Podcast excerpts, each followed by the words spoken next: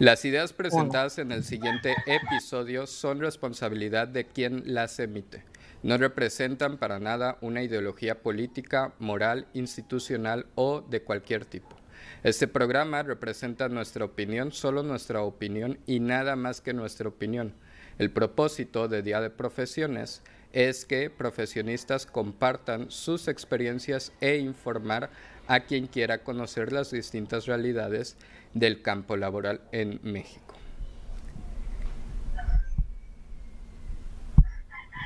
Bienvenidos a un día de profesiones en el programa en el que mis alumnos me envían las preguntas que quisieran hacerle a un profesionista y yo aquí las leo y dejo que los profesionistas se, eh, respondan. El día de hoy nos toca hacer una entrevista a un estudiante de medicina. Eh, su nombre es Jairo. Jairo, por favor, preséntate. ¿Qué tal, Mario? Pues es un gusto, la verdad, estar aquí en, en tu pequeño programa, en tu pequeño programa. La verdad, sí tengo muchos nervios. Es una sensación muy satisfactoria, la verdad, de poder compartir la experiencia que se vive como estudiante de medicina. Muy bien, Jairo. Estudias medicina en el sexto año, me, me habías comentado, ¿verdad? Creo que se fue el internet. Sí. internet está fallando, ¿no? No, ah. eh, vamos viendo, si no vamos parando y, y checamos. Ok, Jairo, la primera pregunta que me hicieron es, ¿qué te motivó a estudiar medicina? Bueno, principalmente, muy buena pregunta de tus alumnos, la verdad. Este, principalmente mi motivación más grande para estudiar medicina, sin duda fue ver el esfuerzo que hacen los médicos con sus pacientes, ya que como tal ayudan a las personas de una manera magnífica. Y más que nada, muchos se sentirán identificados por mi experiencia que yo viví, por un familiar mío, de que falleció hace unos años de su problema del corazón. O sea, eso fue como un plus para mi vida, como para decir, no, pues yo quiero estudiar medicina porque yo no quiero que otro familiar muera o fallezca por un problema de, de negligencia médica. Claro, o sea, principalmente en cardiología, o sea, médico especialista en cardiología. Más que nada eso fue lo que a mí me motivó para estudiar medicina, sinceramente.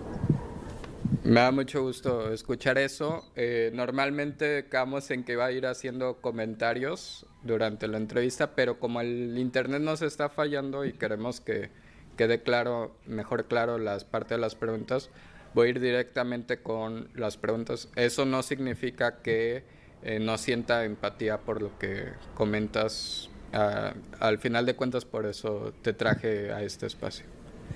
Ok, y bueno. Exactamente. La segunda pregunta es, ¿cuántos años necesitas para graduarte de licenciado en medicina?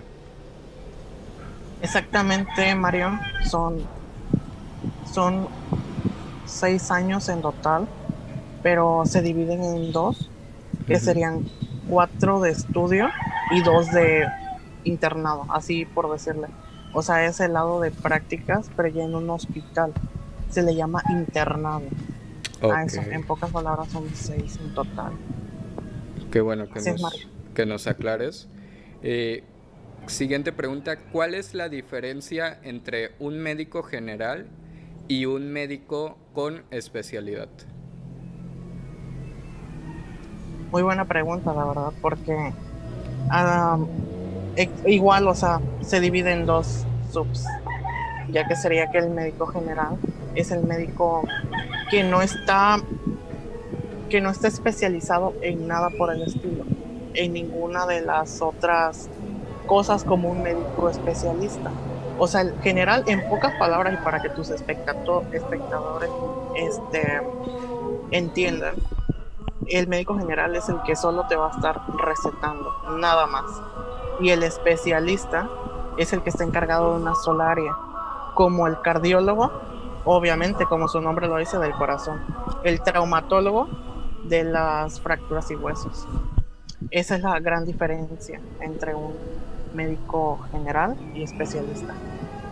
Ok, muchas gracias. Eh, y bueno, aquí ya vamos. las primeras tres preguntas fueron eh, ahora sí que sobre la carrera, pero aquí vienen unas más personales. Eh, si nos pudieras oh, aclarar, ¿cómo es estudiar con cadáveres? Estudiar con cadáveres, vaya, qué pregunta, ¿eh? pues mira, créeme que estudiar con cadáveres es una de las maneras mucho mejores porque al momento tú de estudiar con cadáveres, si tienes algún error o algo por el estilo, lo vas a hacer con el cadáver, que no siente, que no siente dolor.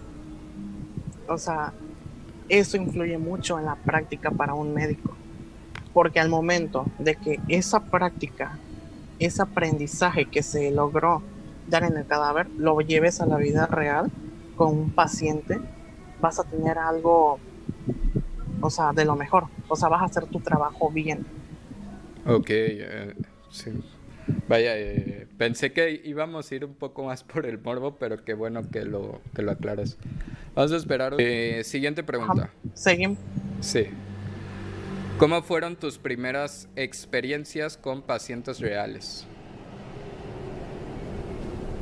La verdad, mis primeras experiencias fueron unas experiencias muy fuertes, porque sin duda a veces te topas como con gente buena, como tan bien, gente mala, que tuve dos experiencias, las dos las voy a explicar.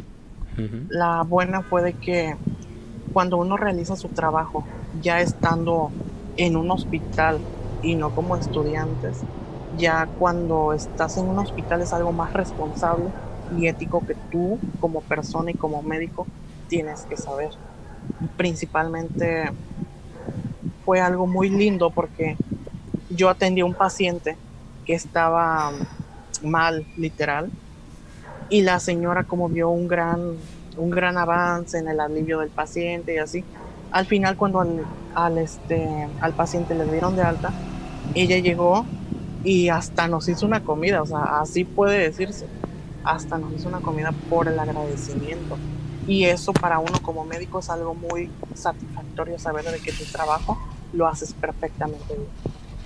Y la otra mala experiencia sería de que cuando llega una persona muy prepotente, te grita que hagas algo que posiblemente en tus manos no esté, porque hay mucha gente terca en ese, en ese ámbito. Así que esas fueron mis dos experiencias, pero hay más experiencias buenas que malas, totalmente. Me da gusto. Eh, siguiente pregunta. Eh, ¿Cómo es estudiar en medio de una pandemia? ¿Cómo es estudiar pregunta es, la verdad es algo muy, muy frustrante, por así decirlo, porque no es lo mismo estar en un salón de clases con el doctor o maestro y resolver las dudas o problemas de frente, no detrás de una cámara, ya que esta pandemia fue mundial, o sea, no nada más en México, ya que todos tenemos ese mismo problema. Y hasta tus alumnos, o sea, hasta han de estar en, en eso de no, uno no aprende igual, o sea, o algo así por el estilo. Pero en sí es algo muy duro, la verdad, estar estudiando. Y luego medicina, porque es una carrera donde están las vidas de personas en tus manos. O sea, para un estudiante de medicina es algo fatal, la verdad. Ok, sí. Es mi opinión. No, claro, este, Sí, me imagino que debe estar. Ajá, tu pregunta es. Ok, ¿qué es lo más difícil para lo que te estás preparando? Pues es una pregunta, la verdad, esa es muy un poco complicada, pero sinceramente para lo más difícil para lo que me estoy preparando es para para llegar, o sea, y combatir más pandemias como esta, porque si te pones a pensar, los médicos son el, el mayor foco de infección principalmente. Así tú seas un estudiante de medicina, cuando vas a práctica, ocurre muchas formas de que te infectes fácilmente. Y más que nada estamos, o sea, preparándonos para unas nuevas pandemias, porque al paso de los años las pandemias cada vez son más y más fuertes en la tasa de mortalidad, la verdad. Cada vez hay más muertes, más infectados y así. Como la del coronavirus, como muchos saben. Sí, no, me imagino que eh, sí debe ser una, una, situación difícil. Y bueno, eh, ahí está la respuesta. Difícil, la verdad. Ok. ¿Puedes esperarme un poco? Okay. ya, ya. Mm, ¿Qué recomendaciones le das a las personas que quieren estudiar medicina?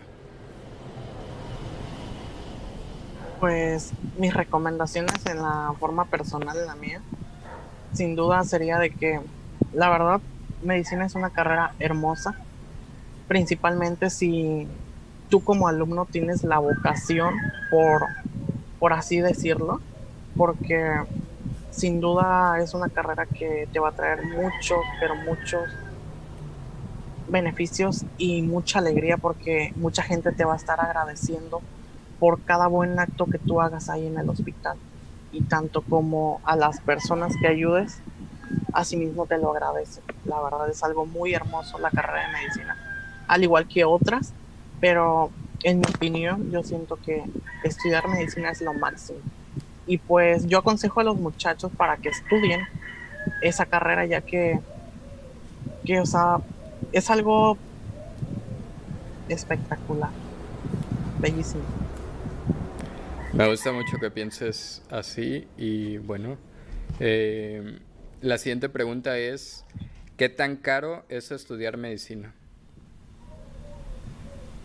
Pues también esa es una pregunta un poco fuerte ya que muchos tienen el mito de decir que si es caro o no es caro así. La verdad es un poco caro la carrera de medicina, pero si tú eres una persona, así como lo dije anteriormente, si tú eres una persona que, que te gusta el estudio, existen becas que te pueden ayudar a impulsar para tus materiales y entre otras cosas, porque, o sea, sí es, es, la verdad es un poco caro, pero con tus becas compensan todo eso, porque hay distintos tipos de, becas, la verdad.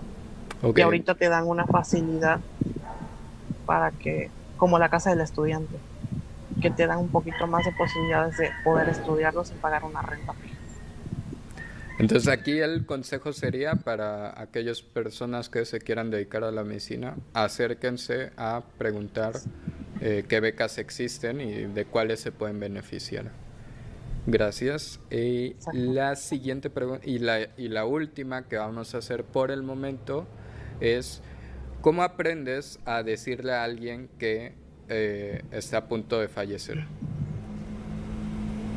Wow, la verdad es una pregunta muy fuerte que yo siento que todos tus alumnos esperaban porque la verdad sí es algo que uno desde el primer año de medicina te lo inculca, ya que ocupas tenerlo mentalizado totalmente, ya que desde el primer instante de que tú empiezas con tu carrera de medicina, te enseñan a de que tienes que ser un poco duro en tu, en tu corazón al momento de dar una, el diagnóstico.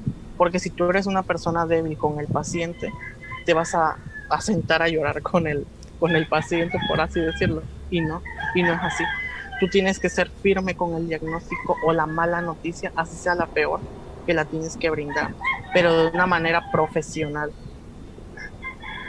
Ok, sí. Eh, qué bueno que fuera de todo lo que, lo que comentas, pues primero está el profesionalismo, me, me parece. primero está el profesionalismo. Suena, suena un poco frío y suena fuerte, pero pues así es, ¿no? Eh, Así es. Ok, y bueno, eh, no, eh, bueno, no, no ha mejorado el internet, la verdad, pero este, pues es momento de continuar con los mitos, unos mitos bastante fuertes, unos mitos bastante controversiales. De hecho, por eso pusimos una nota al principio, justamente para que no vaya a haber ese tipo pues de desinformación. Pero recuerden también que este espacio es para informar, no tiene ningún otro objetivo. Entonces, pues confío en tu profesionalismo, obviamente, y esperamos que podamos romper los más mitos posibles. Eh, el primer mito. el primer mito dice: ¿Una consulta costosa es mejor consulta? Pues, por así decirlo, sinceramente vivimos en una actualidad muy, pero muy corrupta. Aclaro, solo es mi opinión personal, no generalizo. Yo, la verdad, sí pienso que una, una consulta costosa es mejor atendida totalmente porque tú estás pagando para tener una mayor atención y pues las dijeran por ahí la mayor comodidad posible. En cambio con una consulta de un lugar público es algo poco, o sea, no se gasta ni nada por el estilo, pero no es no te dan comodidades a como te lo dan en una clínica. Desgraciadamente. Sí, desgraciadamente es así, pero me gusta que recargues la responsabilidad sobre el paciente, porque al final de cuentas así es. Fíjate que en uno de los espacios de educación que, en los que he estado, eh, la otra vez comentábamos eh, con respecto a que los profesores de kinder, eh, profesores y profesoras de kinder, son muy quisquillosos a la hora de decir, tráeme este material, este, eh, no el más barato. Exacto. Y, just, y cuando lo escuchó esto un profesor de kinder, y siempre son, son criticados, y yo, a ver, lo, lo comparo porque al final de cuentas es una cuestión económica, eh, lo, que me lo que él dijo es, mira, es que cuando tú eres un padre de familia debes de estar dispuesto a darle lo mejor a tus hijos. Entonces, acostúmbrate a tratarlo con lo mejor posible. Y en el caso de la salud, que es un tema muchísimo más complicado y complejo, el principal responsable y el principal eh, eh, interesado en que la salud mejore, pues deberíamos ser nosotros los pacientes, ¿no? Entonces, creo que sí, de repente hay esta romantización por, no, es que soy pobre, pero pues es tu salud, ¿no? Eh, si tienes los medios para eh, estudiarte bien, pues vas a hacer el esfuerzo, porque es tu salud, es una de las cosas más primordiales. Espero que, que que las personas que nos ven lo entiendan de esta manera de verdad eh, y entiendan que no es una actitud clasista ante la vida, sino que es una cuestión primordial. Y bueno, el segundo mito. El segundo, concuerdo totalmente contigo. El segundo mito es, en este hospital solo dan paracetamol. Ah, buenísima pregunta esa, la verdad y de un buen mito porque principalmente la mayoría de las personas piensan que el paracetamol para todo te lo dan. Y mucha gente de hecho causa mucha controversia al decir que el paracetamol, que me dan esto y paracetamol, voy a tal lado y paracetamol, pero lo que no saben que el paracetamol no nada más es para una sola cosa, el paracetamol tiene muchos fines, así como desde una fiebre como para un dolor, como para otras, entre otras cosas. O sea, no nada más para un solo acto, no. Tiene más funciones. Por eso mismo es de que paracetamol te lo recetan para tu dolor de cabeza, que tu fiebre, de dolores moderados a dolores fuertes. Ok, qué bueno que lo aclaras porque sí, incluso hasta se ha convertido en meme esta, esta situación. De hecho. Y bueno. Me ha tocado ver, de hecho. Es, muy bueno tener tu, contar con tu opinión. El siguiente mito dice, ¿los médicos deben estar en contra del aborto? Muy buena pregunta y muy controversial porque la verdad es un tema muy delicado en la actualidad hablar sobre aborto. Tú en alguna parte hablas de aborto y ya todos o están en contra o están a favor, la verdad están. Y no es de que, la verdad, no todos los médicos están, están este, en contra del aborto, no todos. Este, en lo personal, yo siento que si una paciente viene y dice, bueno, aclaro también es mi opinión nada más, no generalizo a los demás médicos ni nada, pero yo estoy a favor de, es, bueno, estoy en contra del aborto, yo. Ok. Porque si viene una adolescente, el típico mito, una adolescente que fue abusada sexualmente y viene a que yo le realice un un, este, un aborto, yo primero, antes que nada, hablaría con la adolescente, le explicaría, le daría una pequeña reflexión, claro, si lo permite. Es, le daría una pequeña reflexión y decirle de que el bebé no tiene la culpa del acto que sucedió. Es a lo que yo me refiero. Pero de igual forma yo siento que, en mi opinión, estaría en contra. Yo estaría de acuerdo a que se realizara un aborto una interrupción por si el niño viene con un síndrome o una deformación. Ahí se realizaría un aborto, porque ya contamos con, con material científico para ver si y determinar si viene deforme o viene con un problema o un síndrome. Ahí es cuando la, los médicos realizarían un aborto, la verdad. Esa es mi opinión. Y muy buena. Eh, la verdad es que sí es un tema súper complejo. Hay pues distintas variables a las que podría llevar esto.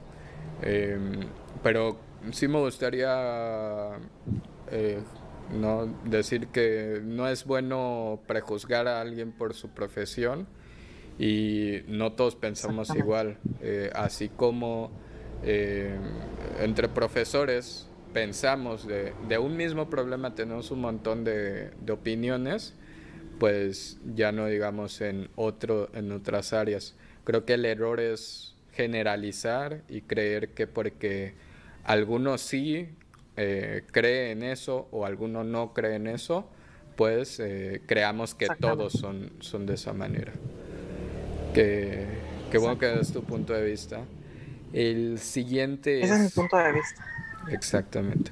El siguiente mito es, ¿los estudiantes de medicina usan la bata en todas partes?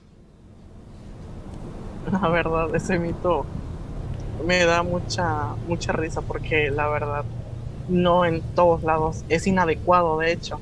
Okay. Porque de que usen la bata en distintos lugares, así como en playas o en algo.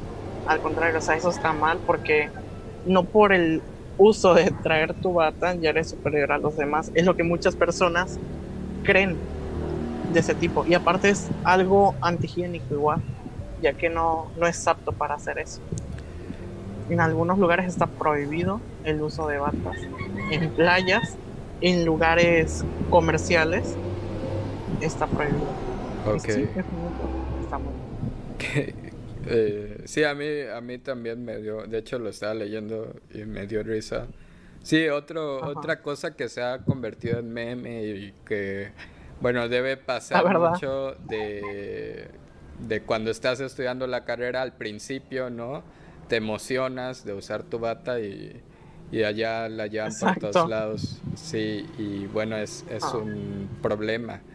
Eh, pero, este, pues sí, como lo dices, no, no debería ser así, eh, justamente porque van recogiendo, eh, bueno, la, fíjate que me pasó algo, yo estudié yo estudié para técnico de informática y me mandaron a un hospital justo a hacer mis prácticas y de mi escuela también había muchachos, porque ojo, no solo los de medicina hacen eso. Me mandaron a... Exactamente. Así es. Y la misma escuela donde yo estudiaba, pues, eh, tenían esta carrera de laboratorista clínico. Entonces, eh, también usan bata.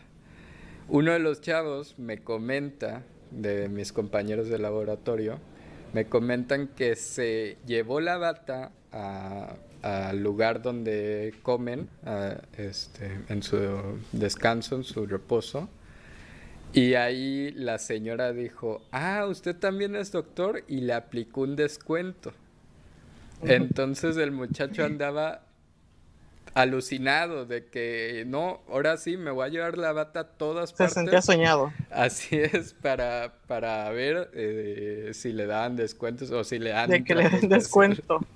Así es, pero bueno. Exactamente. Qué bueno que nos... Es el error de muchos, de hecho. Sí, pero, sí, sí pero, bueno. Pero ahorita pues ya está prohibido, o sea, ya no hay descuentos. Imagínate que, que eso Ah, ya tengo que pasar, o sea que fue una situación que se repitió tanto que eh, se tuvo que prohibir, eh, pues bueno, eh, ahí para que lo tengan en cuenta. Ok, y... En mente los demás. Así es. ya no sé. Para que aprendan muchachos, ahora sí. Bueno, vamos con el último mito. Eh, el último mito nos dice. Wow. No, perdón, eh, faltan dos. Ajá. El penúltimo. El penúltimo mito dice: ¿Se puede usar el uniforme quirúrgico en la sala de espera de un hospital? Vaya. No, la verdad, ese mito no. no se puede usar el traje quirúrgico en la sala de espera es antihigiénico totalmente, totalmente, ya que el traje quirúrgico es un traje especialmente de, un quirófano. O sea, si te das cuenta cuántas bacterias contiene ese traje quirúrgico al momento de trasladarse a una sala de espera con un extenso número de personas.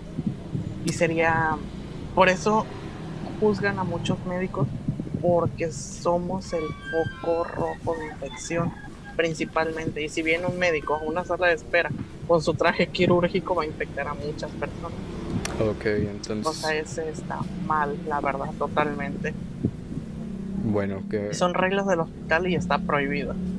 Ok, y no debería ser. Nada más, eh, ¿nos aclaras cuál es, eh, cómo es? ¿Nos podrías describir cómo es el, el traje quirúrgico, el uniforme quirúrgico? Claro que sí. Es, la verdad, el traje quirúrgico es un, es un conjunto de, de camisa manga corta con pantalón azul de tela, claramente. Y este, y con gorro y cosas así. Pero es de una manera, se utiliza de una manera muy profesional, pero solamente en quirófano. No es para que anden incluso en salas de espera, ni mucho menos en baños Ojo, también ni en baño se puede usar el traje quirúrgico.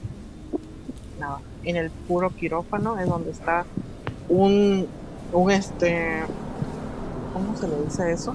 Eh, es un apartado para sanitización, ah, para eso, para el traje quirúrgico.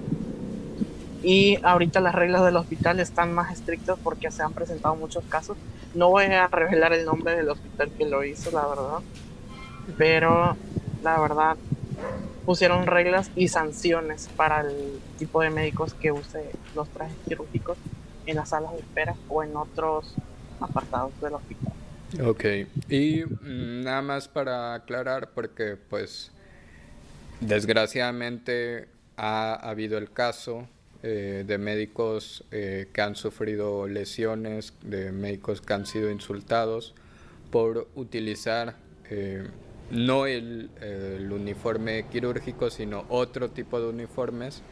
Eh, aclarar que eh, ahora sí que el resto de tipo de uniformes pues son para actividades diferentes y que no representan eh, un foco de infección como si lo sería el uniforme quirúrgico, porque mucho, y perdón que, que me meta y lo diga, pero muchos tienen la o muchos tienen este argumento de que golpean a un médico y, ah, no, es que traía el uniforme.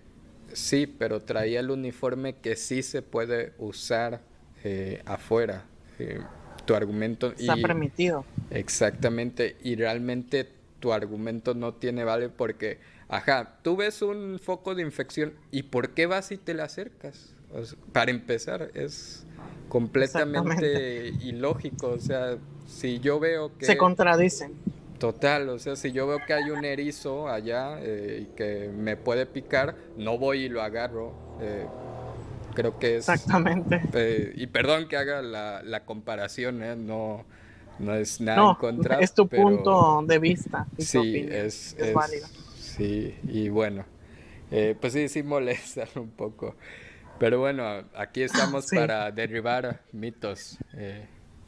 Y bueno, mitos, ahora... la verdad. Así es. Y vamos con el último, ahora sí, y de ahí si alguien tiene preguntas en los comentarios, lo pueden ir, eh, eh pueden ir contestar. A contestar, así es. Eh, el último mito de otro tema fuerte y polémico es, los médicos no pueden estar a favor de la eutanasia. Wow, ahora sí, este mito vamos a dar nuestra opinión, la verdad, porque tampoco vamos a generalizar, como ya lo había dicho anteriormente. El tema de la eutanasia, sí, la verdad es un problema y es algo muy polémico, sin duda. Este, pues créeme que al igual que, o sea, disculpa que lo compare, pero es como el del aborto, o sea, igual de crítico y de el tema ese, ya que la eutanasia no se puede utilizar de una forma de que, ay, no, pues de que me quiero suicidar, órale, la eutanasia no. La eutanasia solo se utiliza en una enfermedad terminal y siempre y cuando los familiares estén a favor de que se haga dicha, dicha este, dicho caso para, para proseguir a eso, a la eutanasia, la verdad. Pero no todos están en contra de eso. Yo estaría a favor cuando haya una enfermedad terminal. No por gusto lo haría. Y bueno, eh, pues sí, es, es un tema fuerte, es un tema delicado. Otra vez, no podemos generalizar, la opinión de un médico no es la de todos los médicos. Exactamente. Así es. es mi opinión nada más y no generalizo. Ok, y eh, pues bueno, eh, sí, y hay, hay yo creo que dos tipos. Si bien creo que para las enfermedades mentales eh, no creo que sean, eh, ¿cómo decirlo? Pues... Necesario. necesarias, exactamente.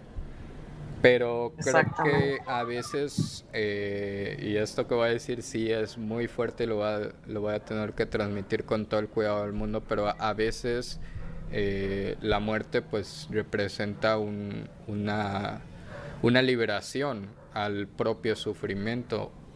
Muchas veces, y yo he estado en pláticas de otras personas que comentamos, eh, pues sí, eh, estaba sufriendo, bueno, pues yo creo que, que, es mejor así, ¿no?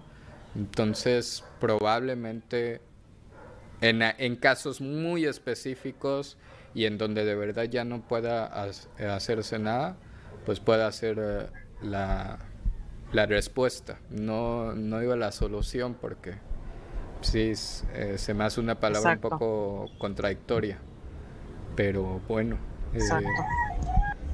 Sí, como te lo había comentado, o sea, la eutanasia solo se aplica cuando hay una enfermedad terminal, o sea, de que ya no haya una un, retroceso ya, ¿no? O sea, un retorno. Así que una enfermedad ya que esté muy avanzada y muy terminada, ahí es cuando se aplica la eutanasia. Sí, bueno, eh, igual resulta, o sea, mm, a ver, no me río porque eh, me cause gracia este tema, ¿verdad? Es, es incluso hasta de nervio. Eh, pero sí. La verdad, sí, porque. Sí, liberar. Es algo controversial. Es, y es algo muy fuerte, sin embargo es algo que como parte de la vida pues nos podría tocar. Eh, y yo creo que este tipo de temas tenemos que tocarlos porque si no, ¿cómo vamos a estar preparando, preparados cuando de verdad nos toque? Entonces... Cuando vivamos una situación en la cual tengamos que aplicarla. Es correcto. Fíjate que eh, Guadalupe Juárez dice hola profe y después dejó un montón de mensajes y de ahí los borró todos. Entonces ya no supimos qué, qué fue lo que dijo. Voy a ir revisando. Igual pueden hacer sus preguntas y con gusto las contestamos. Aprovechen, jóvenes. Eh, Yamira Alexander dice, ¿es difícil estudiar medicina? ¿Tú cómo ves eso? Pues mira, hay que verlo de dos ángulos, como ya lo había comentado anteriormente difícil, difícil, la verdad, no lo es para la persona que está dedicada a estudiar, porque principalmente para estudiar medicina tienes que ser muy tolerante y muy paciente, totalmente, porque al estudiar medicina tienes que leer mucho, mucho, mucho. Habrá días en los que no duermas por tanta presión de que te dan, y no es por espantarlos, la verdad, ¿no? porque la carrera es muy bonita, pero sí es algo pesado. Pero si tú eres una persona que le gusta estudiar, le gusta leer y comprender, debe ir de maravilla. A mí en lo personal estoy encantadizo con eso y no tengo ningún problema en mi carrera hasta ahora. Qué sí, les recomiendo que estudien, la verdad, está muy bueno. Se viven muchas experiencias magníficas. Sí, fíjate que ahorita que mencionaste esta parte de, Claro, eh, ahorita que mencionaste esta parte sobre eh, que se pasa mucho tiempo estudiando, otra vez mi, mi internet está fallando. Creo que tu audio. ¿Mm? Mm.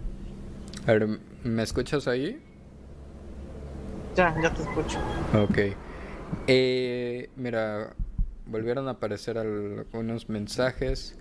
Me quedé pensando en esta parte de de prepararse tanto, de leer tanto que, mencionabas, pues... Dios está lagueando. Ok, ok. Esperamos un poquito de tiempo. Eh, disculpen a, a, nuestro público que hemos eh, tenido que parar tanto. ¿Ahí me escuchas mejor? Listo ya. Ok. Eh, sí, pues se trabaja con vías, ¿no? Y la verdad, yo creo que por eso se, se preparan tanto, porque como bien dijiste hace rato, no podemos, no, los médicos no pueden eh, no ofrecer soluciones. No es como que en la escuela que, a ver, no lo hagan jóvenes, ¿verdad? Pero, ah, ah, profe, no traje la tarea y ahí tiene que andar el profe buscando otras soluciones. Ustedes los médicos no tienen ese esa facilidad de decir, ah, es que esa parte no la vi o esa parte no recuerdo, porque al final de cuentas se, se están trabajando. no se escucha bien.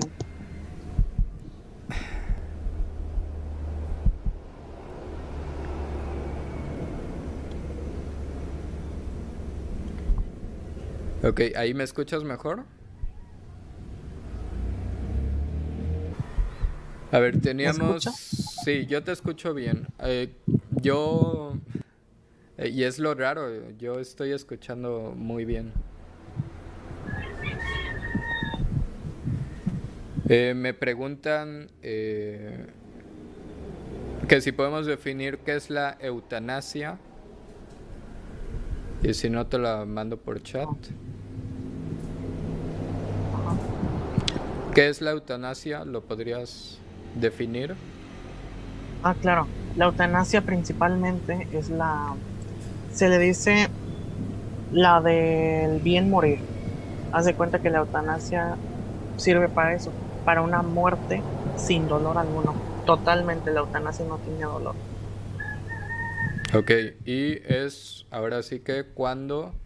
Em, pues un, paciente se encuentra en el punto de no retorno, eh, podría, podrían tomar esa decisión de que si un, una persona no puede regresar a su estado normal de salud, pues eh, la muerte se le aplicaría la eutanasia. Así es.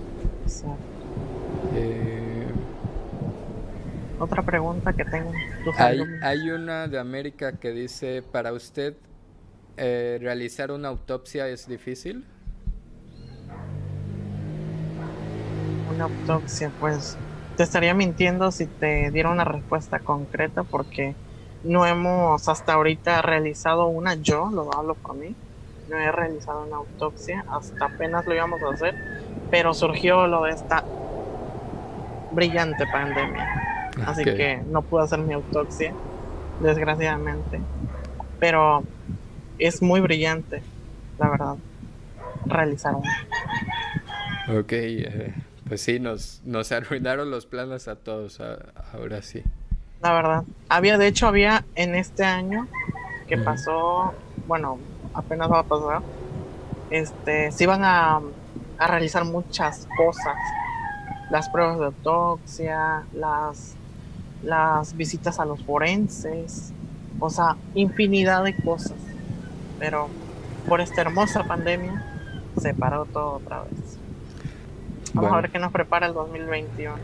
Vamos a ver, a ver si no viene recargado. A ver si no viene con más ganas. Que venga más fuerte. Ojalá que no. si, tienen alguna otra pregunta que hacer, es el momento en el que el internet está fluyéndome correctamente. Eh... Así que llevan preguntas, por favor, para contestarles de la manera más. Pero mientras. Eh, bueno, de un estudiante de medicina. Uh,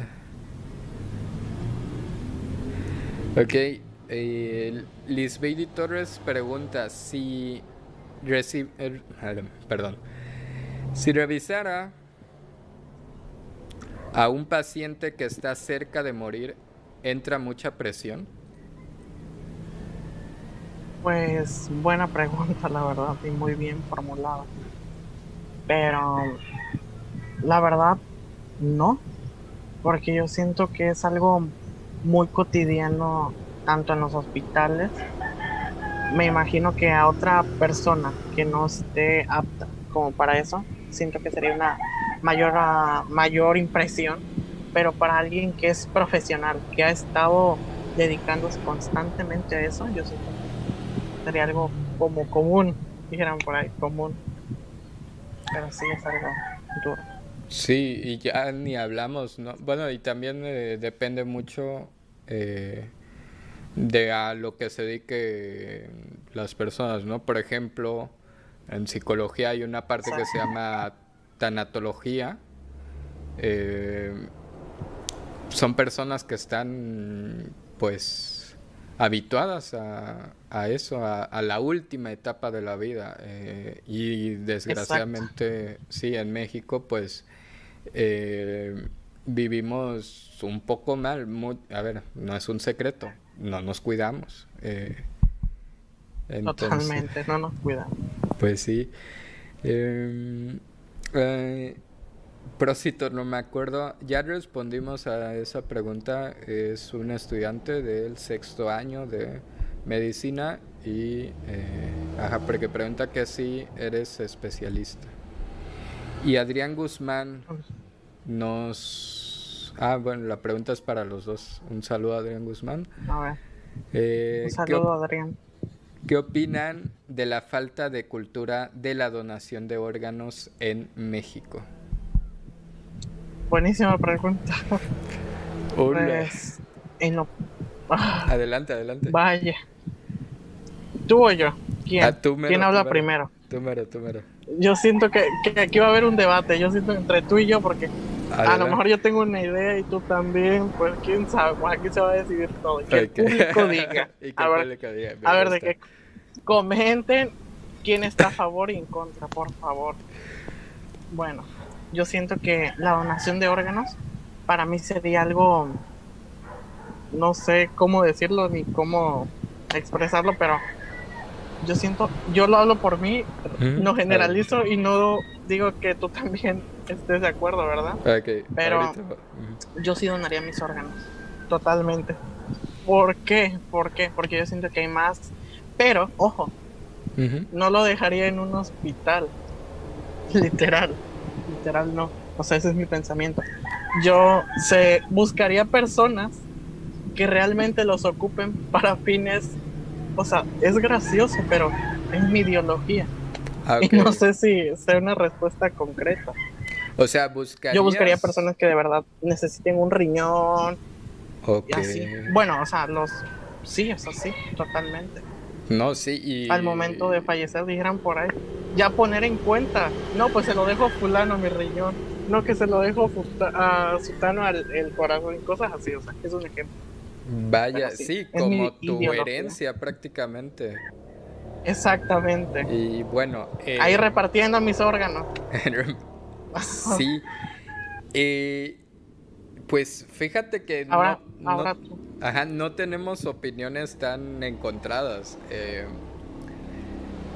el tema sí recae un poco, o por lo menos en mi caso, sí recae un poco más en la familia.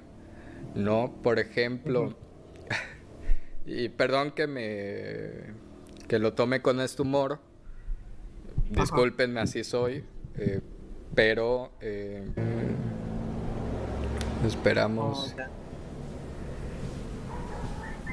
¿Ahí, ¿Ahí me escuchas mejor? Bueno, creo, creo que están escuchando eh, audios diferentes, tanto eh, Jairo y, y las personas que nos escuchan en YouTube. Yo creo, a ver, primero, primero valoro eh, tu opinión, Jairo, porque estás hablando de una muerte planeada.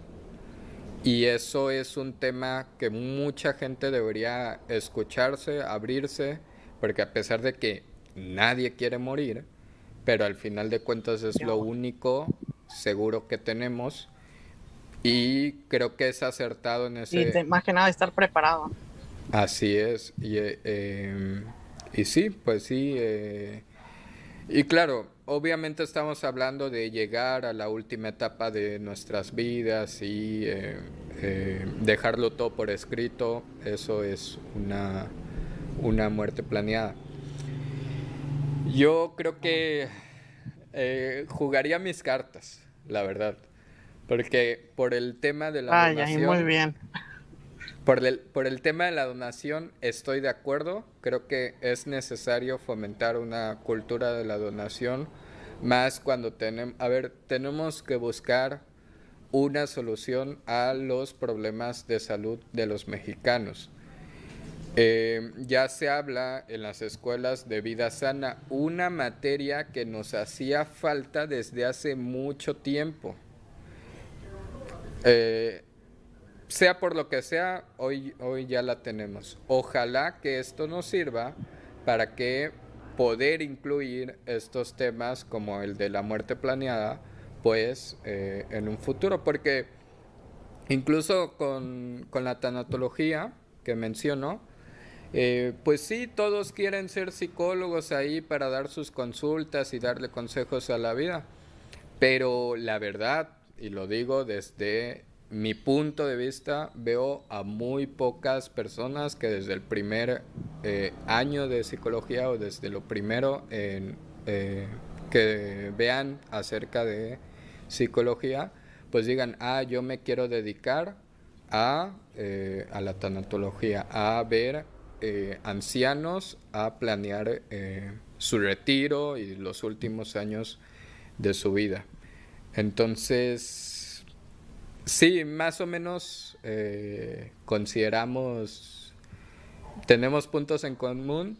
Creo que yo sí, bueno, si tuviera la oportunidad y si lo planeara bien, porque también somos personas jóvenes que, no, estamos pensando en esto en, este momento de mi vida. Aún no.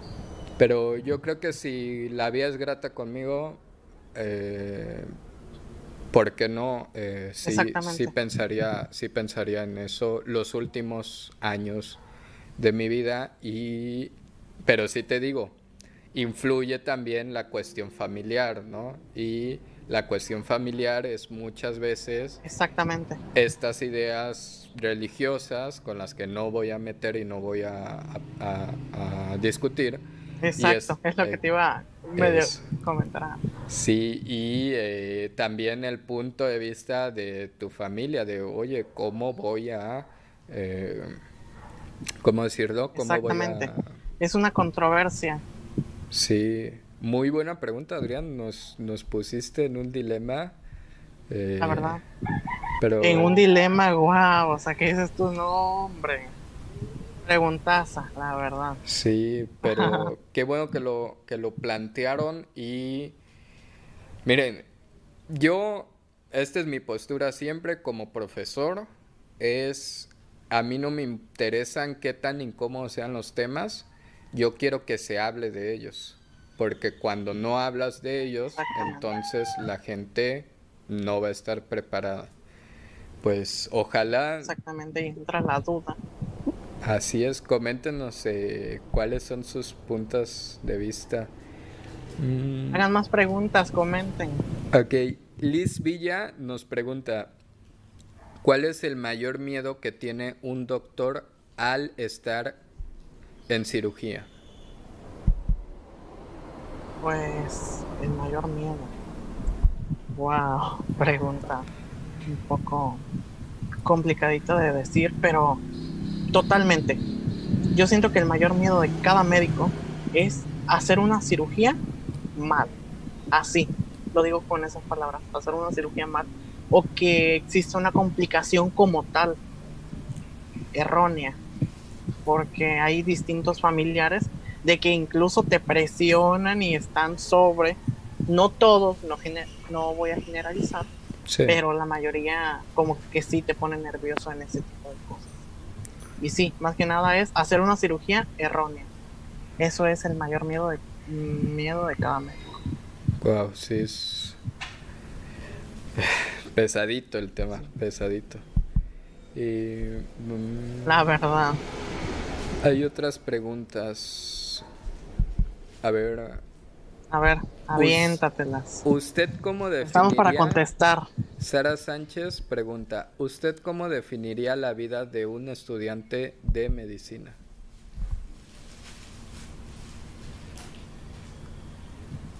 ¿Cómo definiría? Pues la verdad es una es algo un poco complicado. Es algo que tiene que ver mucho la responsabilidad en todos tus actos y principalmente que tengas ética para trabajar. Ojo, también otra cosa de un médico. Aunque tú tengas problemas con una persona de que no me llevo o por su raza o por su o por discriminación de que no voy a no no lo, no voy a atender a fulanito porque me cae mal o porque yo tuve problemitas con acá, tampoco. Ahí no existe eso. Ahí existe de que de ley y por tu profesión, porque tú juraste este atender al paciente o sobre todas las cosas. Primero está el paciente, haces a un lado tus tus indiferencias y lo curas. Y ya. Esa es la, la Fuertísimo. Eh, ¿O cómo ves? Danos, danos tu, ¿tú qué opinas, Aldair? Bueno, es, eh, es que sí. Me Dijeran por ahí, te la regreso. Me, me, ¿cómo se dice? Me extrapolo hacia ese lugar y fíjate, en cual, y es algo que decíamos, em, yo cuando estudié, obviamente esto no tiene nada que ver con medicina, pero cuando estudié eh, la licenciatura. Pero al igual importa. Tuvimos, si es cierto, problemas con superiores y ese tipo de situaciones. Exacto. Y yo siempre he sido una mentalidad mm, fuerte en el sentido de no importa lo que, lo que me tiren, yo voy para adelante, ¿no? Entonces, para mí es, es ese la mentalidad. Reconozco que incluso eh, las personas que escucharon el podcast, el, el que salió hoy justamente, que eh, tiré así como una pedradita a la generación de cristal. Eh, y yo lo que digo es, bueno, hay, que, hay que seguir adelante, hay que ser más valiente que esas personas que, que nos critican, ¿no? Pero sí nunca me había pensado el, esas situaciones en las que un compañero te cae mal y un compañero te habla mal de ti y, hay problemas en un, en un hospital, nunca me lo había planteado, la verdad, no, no tengo una opinión. Es como en todo lugar. Es como en todo lugar. Y la verdad, créeme, Aldair, que en un hospital se presentan de cosas, o sea, en un hospital, o sea, quien dijeran por ahí suena gracioso y todo, pero ¿quién no se enferma? Sí, claro. Te vas a topar a tu peor enemigo en un hospital y lo vas a atender. No porque sea tu, tu, peor enemigo, lo vas a hacer a un lado, no. Porque tú tienes un código y el código es atender al prójimo, o sea, el paciente. Totalmente. Cierto, es cierto, es y qué bueno que lo, que lo tomes de esa manera. Yo he hablado un poco más a nivel eh, de trabajo en equipo, porque sí la situación que nos pasaba era, era eso, que eh, entre tres personas queríamos seguir, eh, bueno, de entre tres personas, dos queríamos seguir con el trabajo y una persona lo quería dejar. Y una persona externa se nos acerca a decir, mira, no importa si trabajas en, en un puesto, ¿no? En la, en la avenida, haciendo quesadillas. En la avenida. Ajá. O, en la tiendita de la esquina. En la tiendita de la esquina, exacto. o dos conocemos una. O en donde está el presidente ahora, o que trabajemos para, para el gobierno federal, ¿no? Siempre va a haber problemas, siempre te va a caer mal a alguien o le vas a caer mal a, alguien. Ahí, ajá, ahí me volví a, a caer. Pues eh, la vida es irónica, estoy hablando de caer y se cae el internet. ¿Ahí, ahí ya mejoró? Ya, ya mejoró. Ok, ajá, y me, em, siempre, a ver, y esto lo digo para todos los jóvenes. Trabajar en equipo es una situación muy difícil, pero primero debe estar tu ética profesional, primero debe estar tu profesionalismo y seguir adelante y pues sí, nunca me había imaginado que estas situaciones llegaran a los, a los hospitales. Es una situación que puede ser muy delicada. Muy crítica. Exactamente. Exacto. Eh, a ver, vamos con más preguntas porque se nos están... Eh, que pregunten, sí, que pregunten. Todas, todas las contestamos, todas. Seguro, porque sí, ya están los temas fuertes una vez más. sí, no manches. Creo que es, esta, más preguntas. Esta es, es tu opinión personal, o por lo menos yo así lo interpreto. ¿Cuáles son los errores que un médico eh, hace con más frecuencia? Wow. Te digo, pues errores. ¿Qué, ¿Qué preguntas? pues los errores así más comunes de un médico, pues... Sin comprometerte, obviamente. Yo siento que... Sin comprometerme. Yo siento que no he estado en la en la situación como para estar cometiendo errores así, o sea, lo suficiente. Pero en mi caso, no, no he cometido o sea, algo continuo.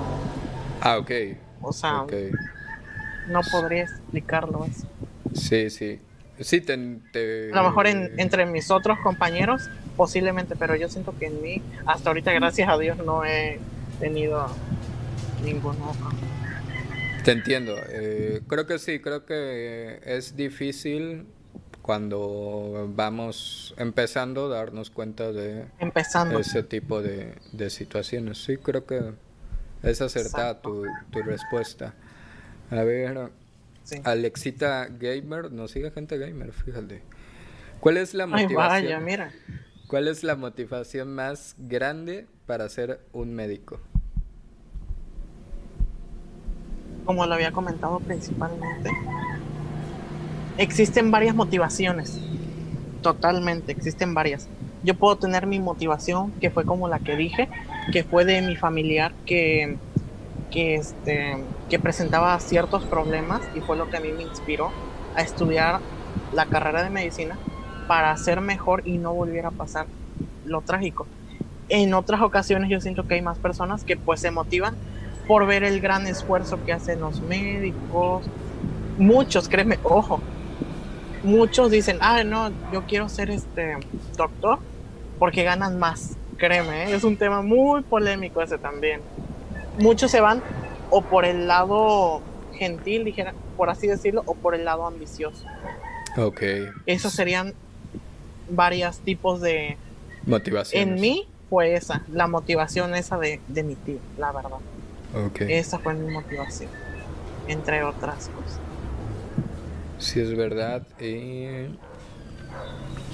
Creo que en la siguiente pregunta me voy a meter yo también un poco a responder, que es, ¿qué es lo que usted recomendaría para tener una mentalidad buena al hacer una cirugía? Bueno, yo no he estado nunca en un, en un, en un quirófano más que por siendo paciente, así que no, no me, me deslindo. Pero bueno, ¿Qué es para usted eh, las recomendaciones para tener una mentalidad buena al hacer una cirugía? Pues mira, si a lo que se refiere es de cómo tener una así, siento yo que es estar preparado, porque por eso te, te preparaste en la escuela cuatro años para venirlo a plasmar en tu internado, es saber qué es lo que vas a operar o saber qué es lo que la persona tiene. Me voy rápidamente a lo de operar en la forma de que van a hacer un, supongamos, una cirugía de rodilla. Tú como médico tienes que saberte todo, todo lo relacionado de la rodilla, qué, qué pasa por ahí, qué nervios. Yo siento que es lo que tienen que tener en cuenta los, los médicos para eso. Saber qué parte vas a, a operar o a extraer. Sí, así decirlo. La práctica es, es ¿Cómo ves Tú? Eh, no, eh, como hablaba de mentalidad, se volvió a caer eh, mi internet. Vamos a esperar un poquito para tener bien la plática con Jairo. Ya te escucho bien. Perfecto. ajá, como hablaba de mentalidad, pues ahí, ahí es donde quería meter, obviamente, como aclaro, yo nunca he estado en una cirugía más que siendo el paciente. y, pero lo que dices tú es muy claro y es lo que todo profesional debe de tener, que es su protocolo bien estudiado, bien revisado y obviamente las veces que lo hayas hecho antes eh, son el resultado de cómo te vaya a hacer eh, salir ahora. Eh, lo voy a tomar con un, con un tema aquí muy, este, pues sí, un poco fuera de lugar, pero por ejemplo, para hacer las, las transmisiones ahorita, que ojo, el internet sí, eso sí, no es mi... No, no fue responsabilidad mía. O sea, el internet a veces está bien y a veces está mal. Pero todo lo demás, todo lo que es eh, hacer eh, la videollamada, ya luego pasarla al programa donde se está editando todo y ya luego pasarlo a la página de, de, de YouTube. Todo, eh, créeme que estoy como esas películas que van a lanzar un cohete al espacio, que, que siempre hay alguien con su libretita. Esto, sí, ya. Esto, ya. Esto, ya. O sea, y así es. Así es todo. al final de cuentas, te tienes que acostumbrar a los protocolos y eso es lo que te va a ayudar eh, a la parte técnica de todo.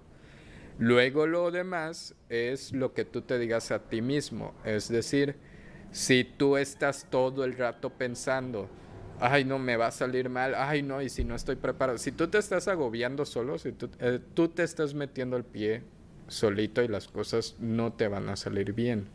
Entonces yo sí diría esas dos cosas. Exactamente. Primero tu protocolo y después háblate a ti mismo. Tú tienes que ser tu primer eh, motivador. Principalmente confiar en ti y en lo que vas a hacer. Es correcto. Mylon, eh, primero Mylon, un saludo. Eh, pensé que ya me habías dejado de seguir, pero me da mucho gusto que estés aquí de vuelta. Y Mylon hace eh, dos preguntas. ¿Qué pasaría si una persona muere por... Bueno, vamos a quitar lo personal.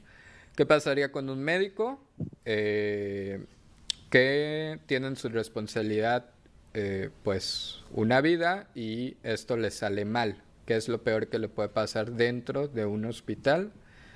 Y, ajá, ¿y qué es lo peor que te ha pasado a ti siendo médico? Ok, si a un médico le sale un ah, Bueno, buena pregunta, ¿eh? Buena pregunta. Mira, claramente esta duda se le va a deslindar muy, muy fácil porque el beneficio de esto, de que si algo te sale mal a ti como médico, por eso existe un documento que se le llama atención del paciente. El paciente, al momento de ingresar a una cirugía, si la cirugía, nosotros como médicos vemos que esa cirugía es riesgosa, y si el paciente quiere hacerse la cirugía, nosotros como médicos vamos a dar un, un documento donde va a ir este, donde va a ir escrito y ellos tienen que firmar, o sea, van a firmar el que los médicos no se hacen responsables de los de lo que puede pasar, sino que ellos, o sea, sobre su propio riesgo de ellos, porque ellos van a firmar que el médico no tiene que ver nada, sino porque el médico se les explicó de que es una cirugía muy riesgosa y o sea, sobre su cuenta es de que se opere o no.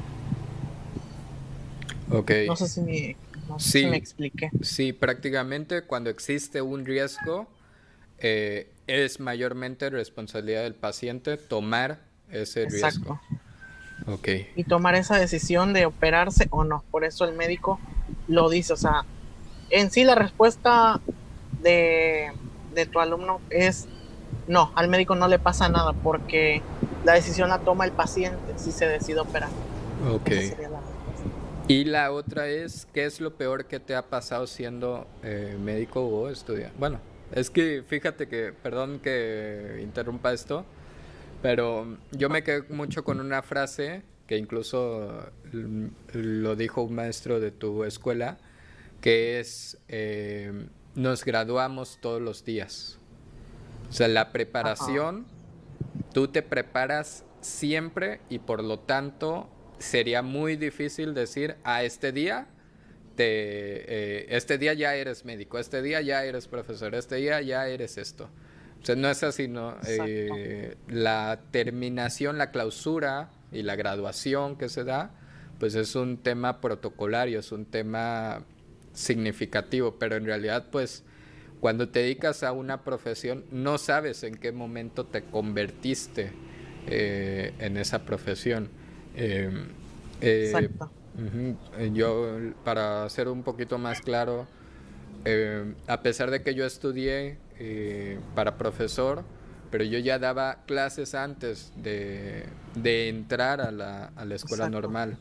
Y lo mismo me imagino, bueno, tal vez no lo mismo, pero probablemente tú no, no puedas identificar el momento en el que digas, ah, bueno, eh, a partir de aquí ya soy, ya soy médico. Eh, es, muy difícil. Ya soy médico. Exacto. Y bueno, ¿qué es lo peor que te ha pasado eh, como médico? Como lo había comentado, como médico. Pues mira, he tenido varias experiencias en hospitales que que dices tú, wow, o sea, ¿qué onda? Porque te encuentras con cada persona prepotente, principalmente. Fue un caso, o sea, yo siento que esa fue de mi peor, este, que me ha pasado, de que una vez la persona terca quería que le, que le diéramos un, este, un tranquilizante a una persona que estaba hipertensa. En el momento no se le podía hacer nada sino por su propia cuenta, tenía que ir bajando, bajando, bajando, por los magníficos nervios que comúnmente la gente los conoce. Este, no se le podía, la persona gritó quería hablar con un director, de hecho sí, le dije sí, podemos traer al director, le hablamos del tema. La paciente cerrada, terca o como se le podría llamar, este, me dieron la razón a mí porque la del error era ella, no yo. Ok. O sea, son gente que no, no conocen sobre el tema, por eso nosotros damos esas respuestas.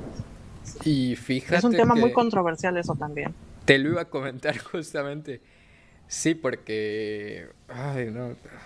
Va, va a sonar a que me quejo el país, pero no, no es eso. Eh, eh, le estoy buscando las palabras más amables para decir lo siguiente. Pero más amables, para no decirlo golpeado. o bueno, dilo, es nuestra opinión. Eh, tantito porque, fíjate, es un show en vivo, todo puede pasar y la computadora se me está descargando. Mientras tanto, a ver, las eh...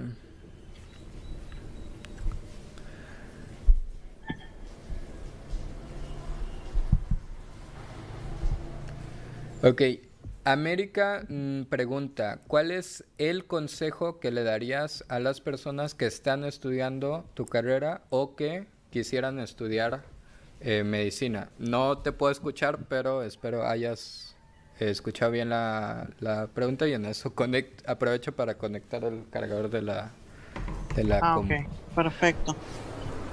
Bueno, pues mi consejo, como ya se los había dicho anteriormente, es de que le pongas mucho empeño a tu carrera, de que no te desesperes principalmente, no te desesperes ya que estudiar medicina no es un poco fácil, es algo complicado, ya que ocupas mucho desempeñarte en eso, totalmente. Ocupas desempeñarte en eso y siempre hay pruebas que nos ponen en, tanto de medicina como habrá maestros que, que te carguen la mano y que te digan, no, de que tienes que hacer esto. Si los maestros te exigen es porque tú, porque quieren formar médicos con ética y quieren formar médicos con valores, no porque le caigas mal al maestro te va a exigirlo, o sea, no, o sea, te exigen porque eres un médico, eres una persona que va a salvar vidas, por eso es por tantas cosas, pero recuerda que no tan fácil es tener la vida de las personas en sus manos. Esa sería mi respuesta. Sí, ¿Me escuchas, Alay? Te escucho eh, actualmente. Sí, nada, este, había, tenía ese problemita con la, con la laptop y bueno, eh... sí, eh, perdón que compare esto, pero a ver, chicos, esto lo tengo que decir y por eso lo comenté en el episodio de hoy de Elite. Eh, estudiar una carrera universitaria, eh, incluso una carrera normal, eh, tienes que sacar lo mejor de ti y te tienes que acostumbrar a que el profesor no te explique, a que el profesor no te enseñe y que el profesor esté sobre de ti y, diciéndote, o el maestro, eh, ajá, porque en las universidades dan clases los maestros. Eh, y pues, o sea, tú aprovecha todo lo que el profesor de educación básica o media básica te está aportando para tus conocimientos. Pero una vez que llegues al nivel superior, en ese momento eh, se acabaron las explicaciones. Llegaste a la vida real, a un campo laboral probablemente difícil, complicado, complejo. Nada más fíjate aquí cuánto, de cuántos temas no, no hemos tocado y no solo tienes que tener tu opinión a eso, sino que tienes que estar preparado. Eh, y solo en la universidad o solo en la escuela normal aprendes a prepararte, pero sin que alguien te esté explicando eso. Entonces, chicos, yo los invito a que cualquier regaño que les den, cualquier em, pues cosita que les digan, no, no se fijen. Ustedes siguen, sigan adelante. Si están en lo que quieren, sigan adelante. También otra cosa de, disculpa que te interrumpa, pero es algo para aportar.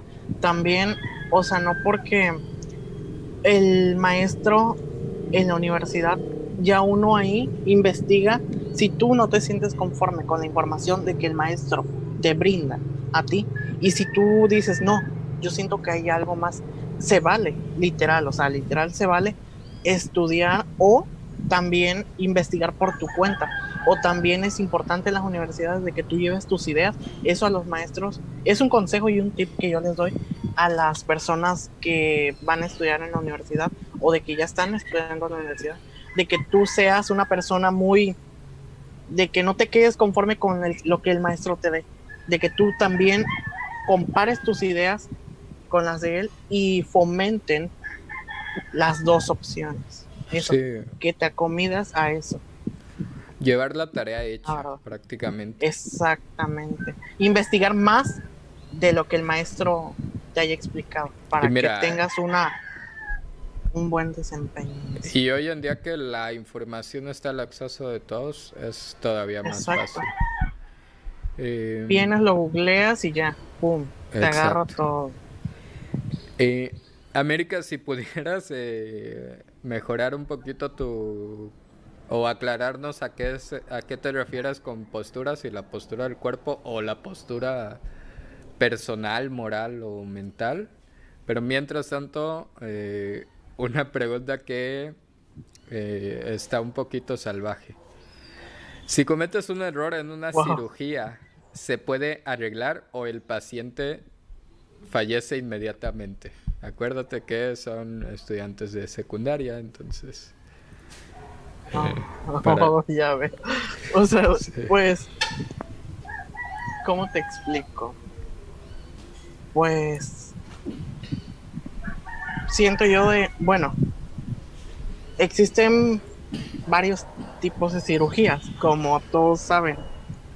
Y pues me imagino que si es una cirugía de rodilla, cirugía de brazo, de músculo, yo siento que ahí no habría, o una cesárea, yo siento que ahí no habría tanto problema. Problema hubiese cuando sea una cirugía de riñón, corazón, este, entre otras enfermedades así. Cirugías, perdón. Este, ahí sí, ahí sí hay riesgo de que el paciente muera instantáneamente por o porque le cortes una arteria mal o por X o Y. Y sí, no hay reverso. Pero aclaro, en esas que, en esas dos últimas que, que dije, porque en las otras yo siento que sí hay tanto, como que sí hay arreglo. Ok, sí. Sí, me explico. Es una cuestión, pues, de, eh, de dificultad. ¿No? Como lo mencionaste hace rato, eh, si es una, una, cirugía complicada, se le da la información al paciente para que éste tome su decisión. Pues eso. Exactamente. Hay, hay cirugías que incluso pueden ser, que pueden ser eh, como de trámite, por así decirlo.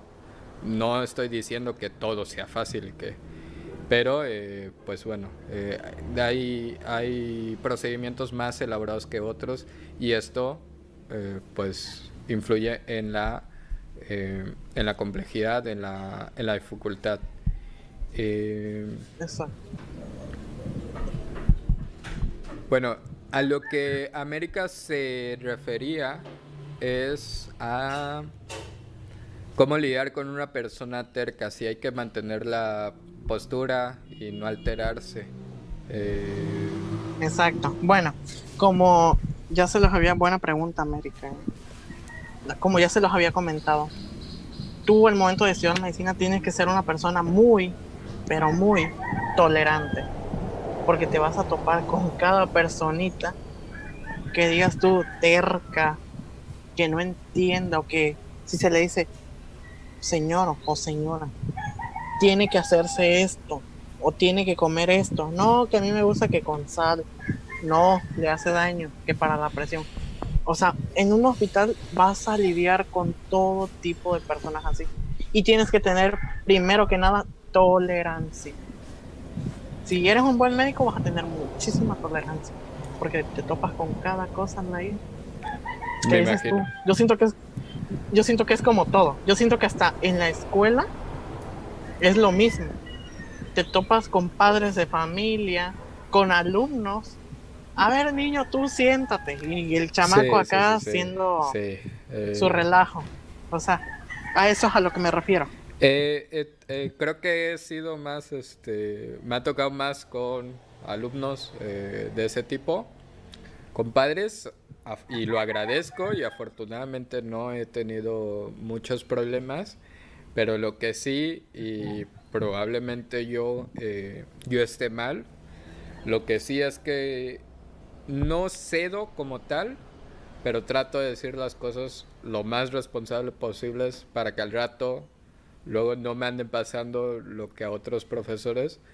Si te das cuenta ahorita está pasando mucho que están ventaneando profesores eh, por cosas que dijeron, por regaños, por palabras que utilizaron.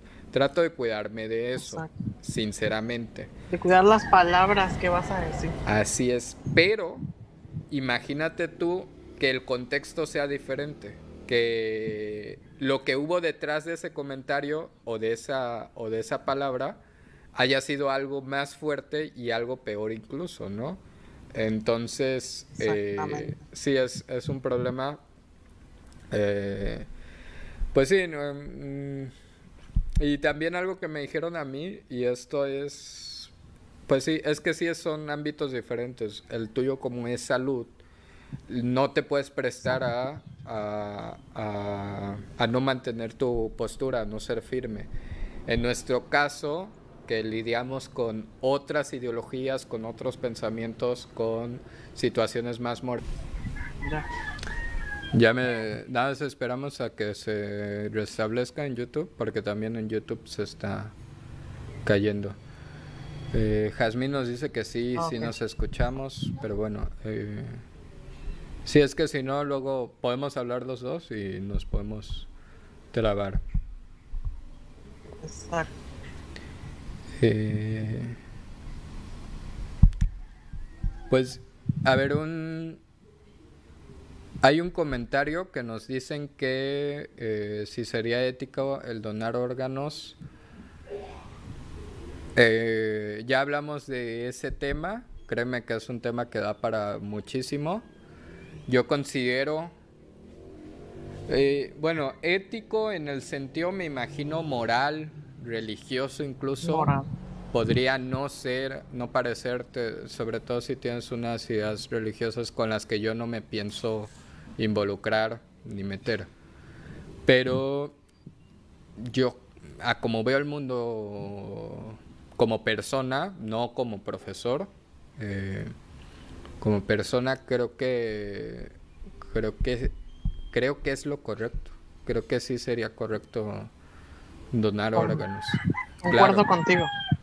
Y, y lo, lo extiendo un poco. Claro, cuando la vida ha sido eh, bondadosa con nosotros.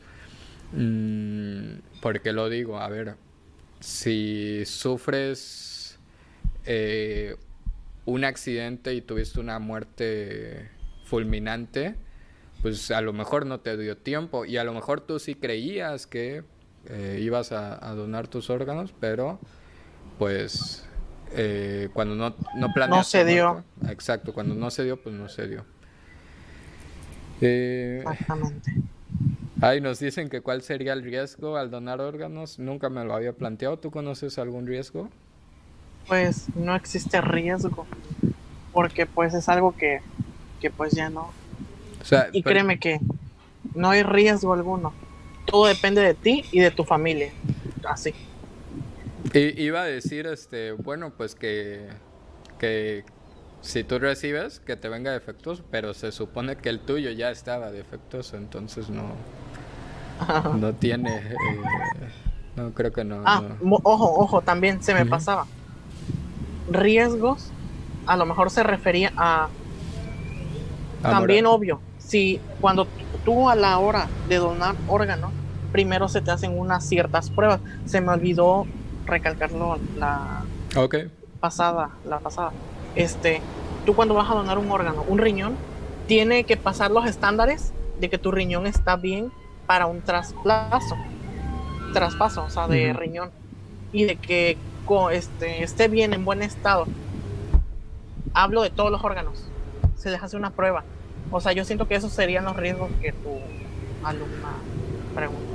Probablemente Eso sí. sea el caso, probablemente ese sea el caso. Eh, pues sí, eh, eh, y yo lo único que decía, por eso decía eso de si la vida ha sido bondadosa contigo, ¿no? Em, no quería ponerme técnico.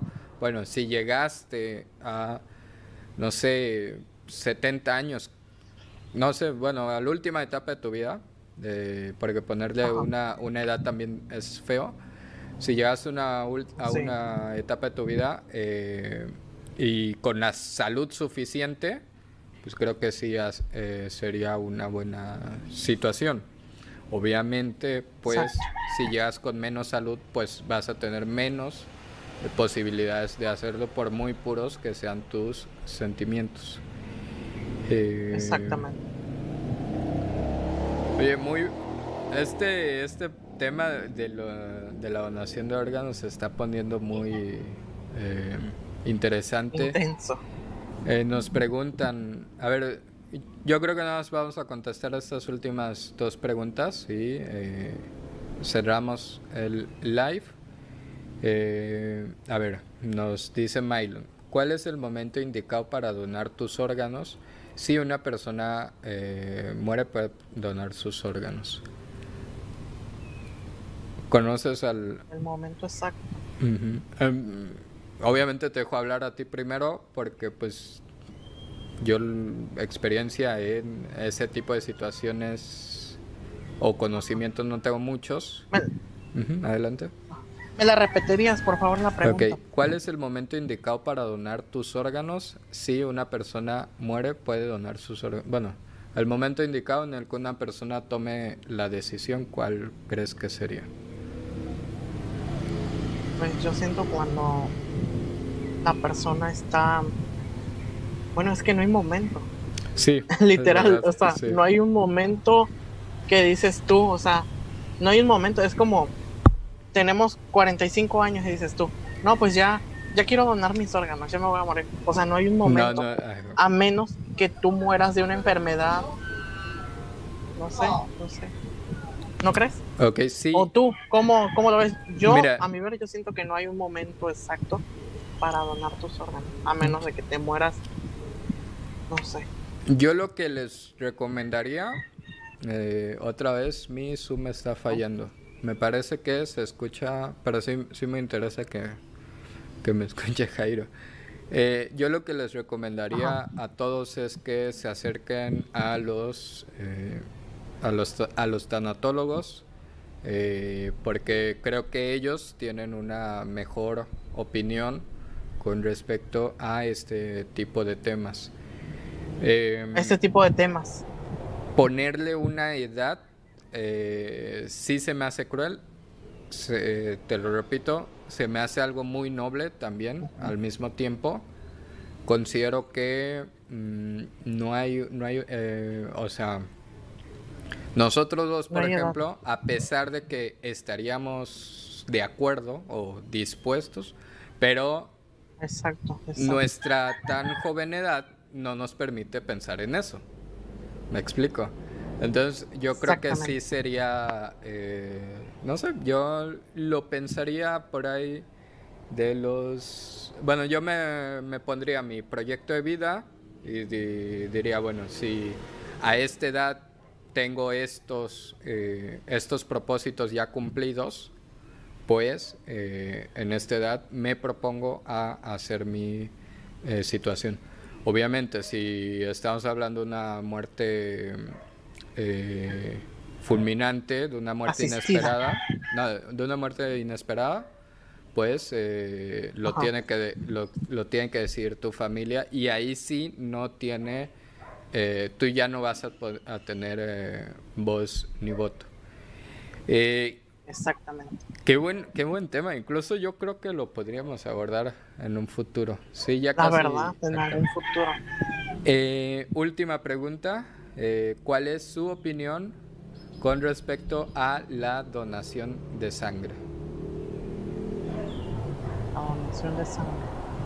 Pues yo siento que es una es una forma común para distinto tipo de personas, porque ojo, como siempre hay personas que por religión, porque hay ciertas religiones que no lo permiten. Así es, sí.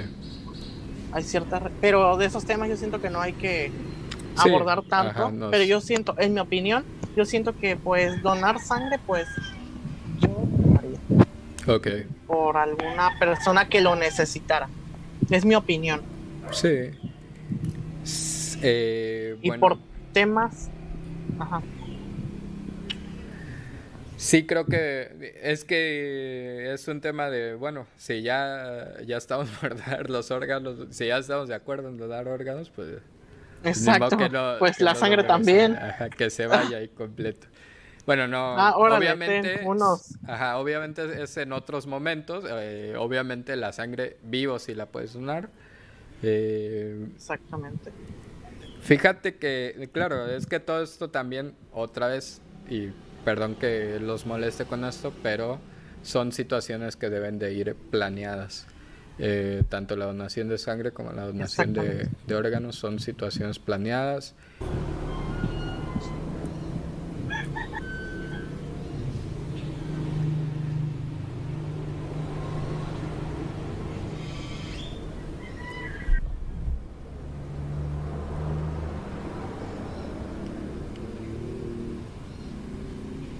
Bueno, ya.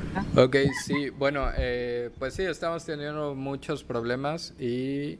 Muchos problemas de audio. Así es. No sé si mm, en YouTube está transmitiendo eso, si no, de todos modos, despido el live. Eh, si no lo estás escuchando ahorita, lo vas a escuchar en un futuro, Jairo. Me gustó muchísimo te compartir. Escucho. Ok, Jairo, me gustó muchísimo compartir esta entrevista, estos diálogos, ah, estos temas. Eh, claro que sí. Ojalá en otra ocasión podamos coincidir eh, en este tipo de espacios, ya con una mejor conexión para, para que se haga todo mejor y más fluido.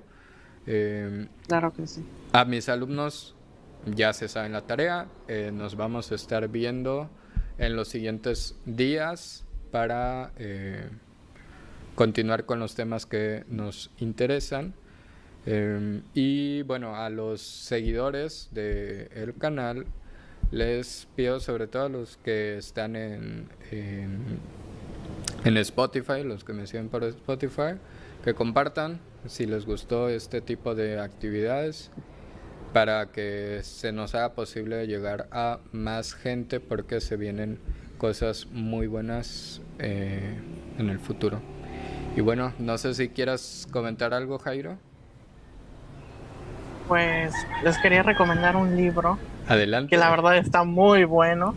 Sí, la verdad, yo siento que para todo adolescente y tus y tus este como tus alumnos de la secundaria no me van a hacer mentir por muchas niñas que siguen o niños que siguen a estas figuras públicas, como muchos conocen como Acapulco Shore. Un integrante de ellos escribió escribió un libro muy bueno, la verdad. Se los recomiendo totalmente de Karime Pinter. Se llama Cómo darte tu taco, la verdad. Ese libro yo lo recomiendo a tus alumnos porque créeme que detrás de todo eso existe una, un gran mensaje de Karime hacia, hacia los lectores. Porque es de la superación de que vivas tu sueño, aunque sea imposible, pero lo consigas. Y ella fue lo que hizo. Conseguir su sueño a pesar de que fue un sueño muy imposible y lo logró. Y hasta ahorita, si ven, es la más, o sea, ¿quién es Karime Pinter? Si la conocen, o sea, la verdad, una chica reality que, escribe, que es empresaria, tiene un spa y tiene y escritora. Imagínate. La verdad está muy bueno el libro, se llama Cómo darte tu taco y la verdad está buenísimo.